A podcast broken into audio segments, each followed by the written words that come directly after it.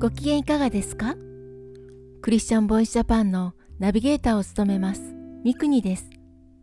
この番組はイエス・キリストを信じたクリスチャンがどのようにイエス・キリストに出会い信じるに至ったか。またクリスチャンとして人生を歩む中での奇跡や祝福を通して本当の神様を証言する番組です。今回は60代の女性王さんのエピソードをご紹介します。それではお聞きください。私は町の教会に併設された幼稚園に入園しました。それはクリスチャンであった祖母のかねてからの願いでした。その園は日曜礼拝を大切にしており、日曜日は登園日で、月曜日がお休みでした。毎朝子供賛美から始まり、聖書の紙芝居やお話、暗唱聖句もありました。4歳の時、私は初めてイエス様の話を聞きました。私はイエス様のことが大好きになりましたが、自分の救い主だと実感することは、その頃の私にはありませんでした。卒園し、小学生になっても日曜日には欠かさず子供礼拝に行っていました。ところが英語が堪能だった祖母が外国へ働きに行くことになり、両親が教会に行っていなかったので、小学3年生の頃から教会に行かなくなってしまいました。中学生になり、ある先輩が私と友達を他の教会に誘ってくれました。それは水曜日の夕方に行われる中学生や高校生が集まる集会でした。教会から離れていた私をイエス様は招いてくださったのです。しかし、教会の一室で集まり、ギター伴奏で主は素晴らしいと歌う同世代の面々を私はかっこ悪い、やぼったいと思い一度きりで行くのをやめてしまいました。イエス様の個人的な招きのセカンドチャンスを逃してしまった10代前半でした。10代後半、イエス様は私を諦めておられず、もう一度、クリスチャンのクラスメートを通して招いてくださいました。世界的伝道者であるビリー・グラハム氏が来日するという伝道集会での誘いでした。私はあの中学の時のやぼったいと感じた記憶がよみがえり、あっさりと断ってしまいました。そんな頑固な私をイエス様は諦めることなく、思いもかけない方法で再々度招いてくださいました。21歳で結婚し、2人の子供が与えられ、念願のマイホームを建て、土地勘のない町で慣れない生活をしている私のところに、イエス様は一人のクリスチャン婦人を使わせてくださったのです。それは雨の日の午後でした。こんにちは。まるまる教会から来ました。というインターフォン越しの控えめな声になんと私は自分から玄関のドアを開いたのです。普段よくエホバの証人が訪ねてくるため、警戒してドアを開けることはしませんでしたので、不思議なことです。来訪した女性の話の内容は、この近くに教会の新しい街道が立つというお知らせと、家庭集会に来ませんか？というお誘いでした。ちょうどその頃、私は独身生活を謳歌している同級生たちに、おっちゃん、早く結婚して子供を産んで、家も建てて、この後の人生、何するの？と聞かれ、その言葉を思い巡らせていたところでした。今は幸せだけれど、これはいつまで続くのだろう、という漠然とした不安を抱えていました。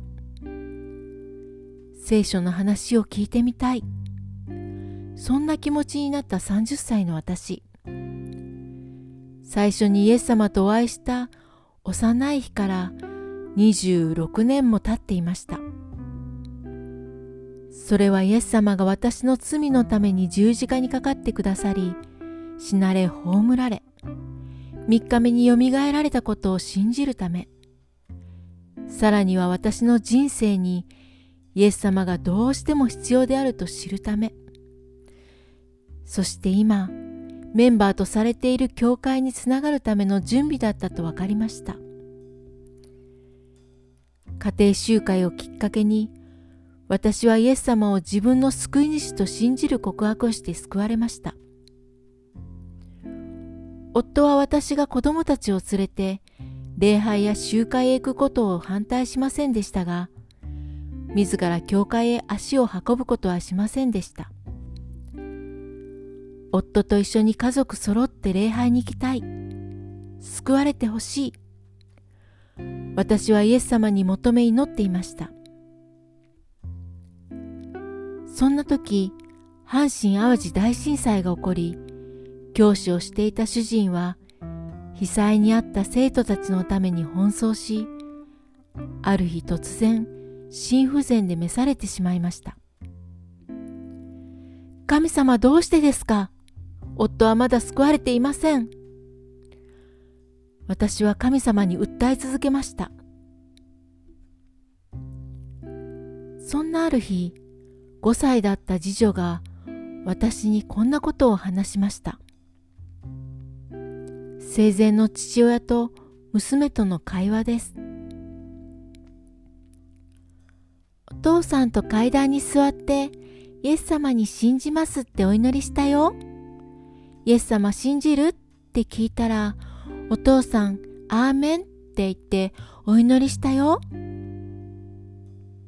私はその場に言わせなかったので、そのエピソードを素直に受け入れ、確信することができませんでした。